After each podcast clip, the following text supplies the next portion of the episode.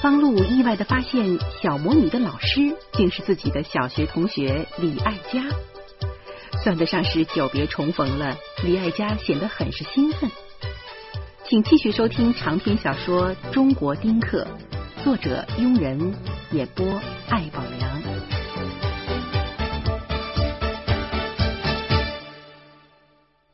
我和偶然碰见的老同学李爱嘉喝着茶。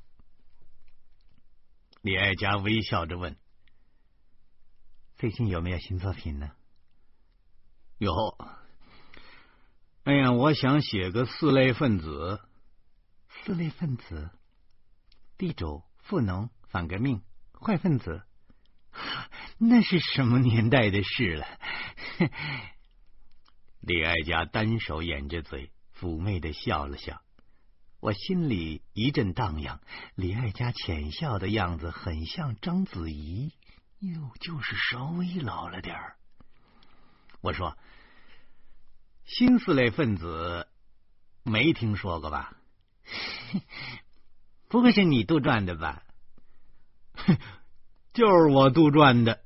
”我把身子往前挪了挪，我自负的说：“我告诉你啊。”这新四类分子就是赌博的、吸毒的、玩保险的、搞传销的，这就是我总结出来的新四类分子，绝对比老四类分子那要恶毒多了。你说说看。李爱家的眼睛是越睁越大，连瞳孔都大了。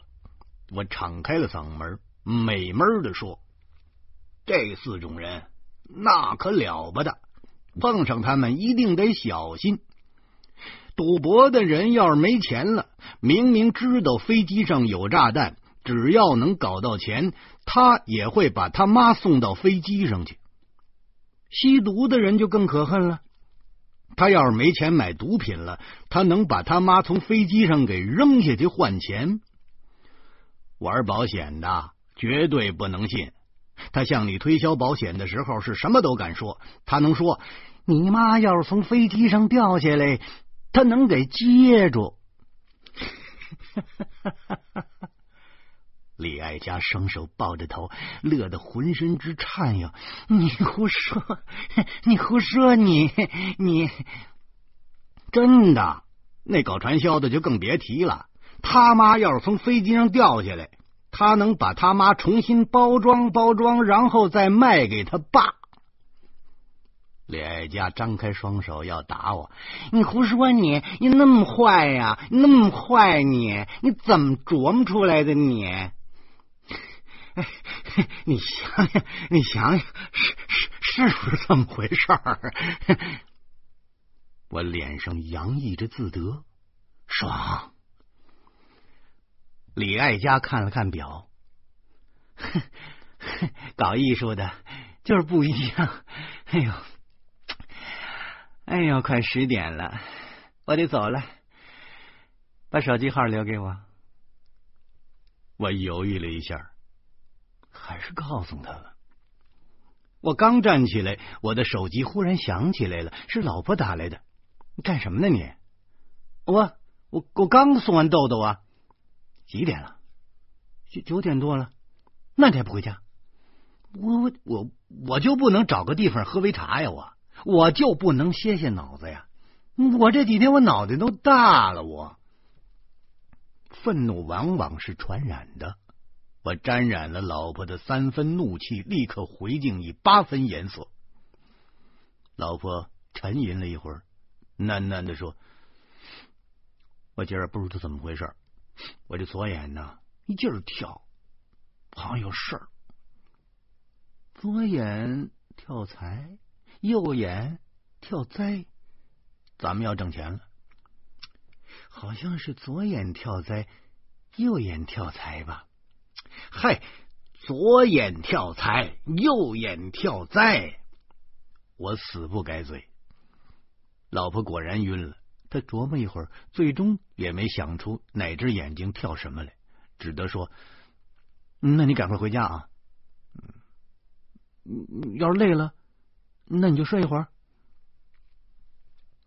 电话打完了，李爱佳挑着眼睛说：“夫人打来的。”女人，神经质。我忽然看了李爱佳一眼，心想：“哎呦，我老婆眼皮跳舞不会跟李爱佳有关吧？要真是那样，那我老婆真有半仙之体了。”临分手的时候，李爱佳忽然说：“算了，既然宝宝他爸爸是你的朋友。”那他下午就不用来了。我一惊，我没想给徐大光走后门啊。这李爱佳还挺仗义的。与李爱佳分手之后，我想起电视遥控器的电池要换了，于是，在电器商场里买了几节七号电池。电器店门口是一面电视墙，电视画面整齐划一，几十台电视都在报道同一条新闻。主持人说：“恐怖大爷拉登再现江湖了，这家伙要把西方世界变成人间地狱。”我驻足看了几分钟，原来是两列开往马德里的火车被恐怖分子炸天上去了。据说死伤有上千人，胳膊大腿就跟雹子似的满天飞。我叹息了一会儿，还是先回家吧。在路上，脑子里全都是列车翻滚、死尸横翻的场面。回家后，我把电视调到了新闻频道。新闻中连篇累牍的全是西班牙的恐怖事件，四五个王牌主持人、重量级的嘉宾、国际形势专家轮番上阵，从各个角度阐述西班牙事件的原委。这一上午，他们真算是有事儿可干了。世人皆醉我独醒啊！这句名言曾经让年轻的我感慨过许多的岁月，如今看来，它不过是癫狂者的呓语。现在，鄙人的追求是世人倒霉我不倒霉，这就是幸福人生了。当然，别人的倒霉最好不是我造成的，那样的话，我早晚也得倒霉。就拿生孩子这事来说吧，孩子不是人，那是花钱的窟窿，是惹祸的根苗，是社会不安定的源泉，是未老先衰的毒药。即使你把他养到五十岁，他还惦记着你的遗产呢。除了花钱之外，做父母的、做爷爷的、奶奶的、做姥姥的、姥爷的，还得付出一桶又一桶的感情。可这种基本付出是没有回报的，纯粹是一趟单线列车，搞不好就落一个伤心欲绝。奇怪的是，大家都清楚这事儿的风险，可偏偏乐此不疲。大部分人都想生个孩子，万一自己生不出来，就到孤儿院去抱，那真是不可理喻。我方路。我绝不自找倒霉，我不要孩子。你们愿意倒霉，我就来个隔岸观火不？已经十一点半了，我的肚子在绿茶的作用下叫唤的是异常的欢快。于是我想找点吃的，可是还没走到冰箱的旁边，手机便在我口袋里震动了一下。我知道有人发短信了，对方的号码陌生的。短信内容非常亲切，想吃水煮鱼的，十二点在饭馆门口见。我挺高兴，谁这么通人性啊？啊，不是善解人意呀。于是我回复道：“谁请客？”两分钟之后，短信又发回来了：“你。”我不满呢，再回复。你是谁？这回等的久了些。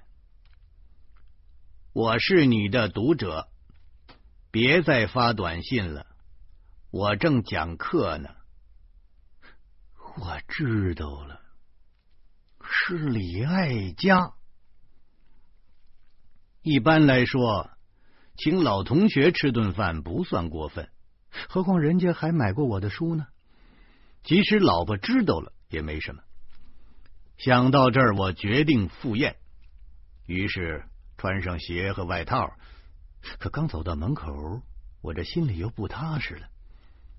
我担心自己想入非非，我想找条绳子拴在自己脖子上。于是我再次拿起了电话给老婆打。我在电话里说：“早晨呐，碰上个老同学，吃顿饭，云云。”老婆表示理解，但是希望我不要喝多了。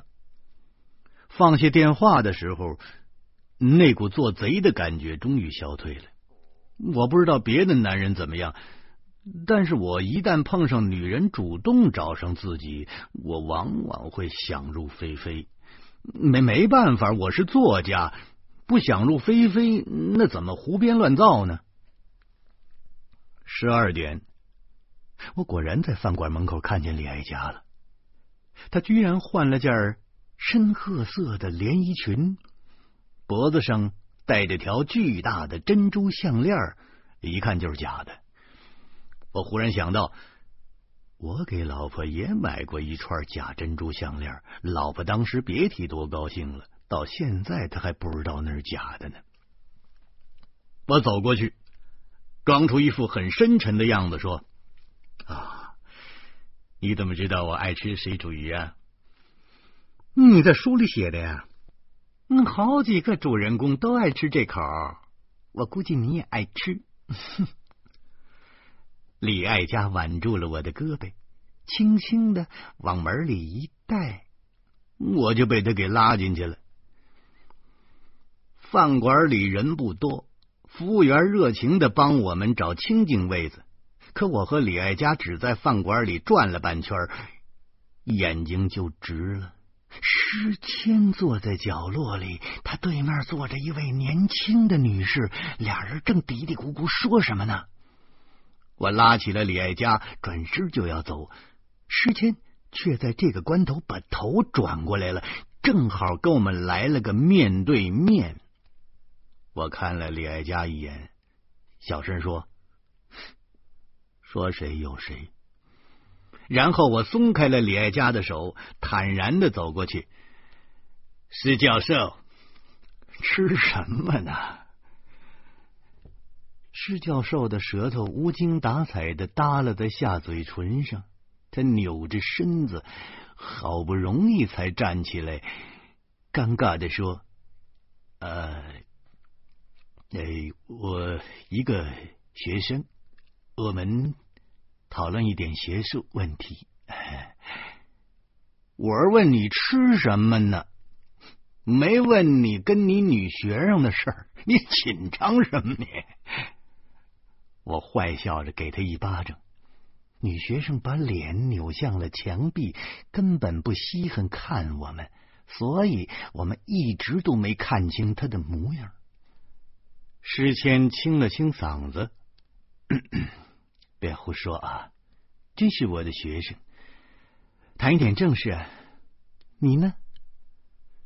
这个时候，诗谦忽然仔细的看了看李爱佳，他假装惊奇道：“哎呀，是你呀！你们两个怎么怎么在一起啊？”李爱佳笑着说：“哎呦，我们早晨还谈起你来着呢。您看。”没想到中午就碰上了。哦，谈我什么？我凑到诗谦的耳边，以极小的声音说：“我们说呀，说你是人面兽心。”诗谦照我的小肚子上给了一拳，脸上带着笑容说：“你也一样。”哎，我我跟你不一样啊。我跟他是老同学，我们吃顿饭怎么了？这回我可不愿意了。我方路不能跟诗谦画上等号，那是对我人格的侮辱。诗谦看了李爱佳一眼，说：“哼，谁也别说谁，全当没看见。”我想辩白几句，李爱佳却揪着我说：“走吧，走吧，走吧，别碍人家事儿。”由于这家饭馆的水煮鱼做的不错，我们不想换地方，反正石家也看见我们了，无所谓。最后，我看中了大厅里的一扇屏风，于是我们在屏风后面坐了。如此一来，自然看不见石谦了，就当这俩人不存在。我点完了菜，李爱佳在我的手背上拍了一下，颇有成就感的说：“怎么样？石谦的确是人面兽心吧？”我干笑了一声。人人人家跟跟女学生吃顿饭也也没什么，别想太多。嘿，你这人还挺纯洁的啊，不会是装出来的吧？哈！李爱家很是赞赏的举起酒杯，做了个干杯的姿势，实际上只是小小的抿了一口。我说：“我我小时候挺坏的，什么事儿都干。”可自打从事文学事业之后，我就纯洁了，特纯。我一本正经的说：“ 真的，真的，嗯，是文学事业把你陶冶了。”李爱家说到这儿，不由自主的端起杯，又喝了一口。那就是啊，就是这文学事业给给陶冶的。我心里说：“没有陶。”我这身上全是野，特野。李爱佳若有所思的点着头，好一会儿才说：“哎，是啊，是啊。我听说你结婚好几年了，有孩子了吗？没有。我不想让他们长大了骂我是混蛋。你是作家呀，又有钱。”又出名，你的孩子自豪还来不及呢，怎么会骂你呢？李爱家的眼睛就像钉子钉死了一样，一直挂在我的脸上。我说：“那难说。现在的孩子我可看见了，惹不起哦。”我是指小魔女和那个男孩说的。我们家豆豆，我觉得还算老实。是是啊，现在的孩子那就是什么都不缺啊，就缺打呀。李爱家似乎仇恨的四下望了一眼，他好像在寻找着孩子。还好视线里所及没有一个孩子。我告诉你呀，我当了七年老师了，哼。就得出了一个结论，你可以把它写进书里的。这回我有兴趣了，老师的高论或许是非同凡响的。我说：“嗯，什么结论？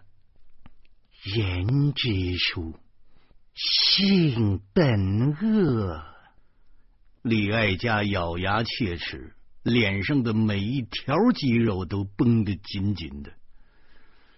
我点了点头，说：“这、这、这这句话，荀子他老人家已经说过了。”李爱家敲了敲自己的脑门，他说：“啊，我的体会更深，更真切呀。”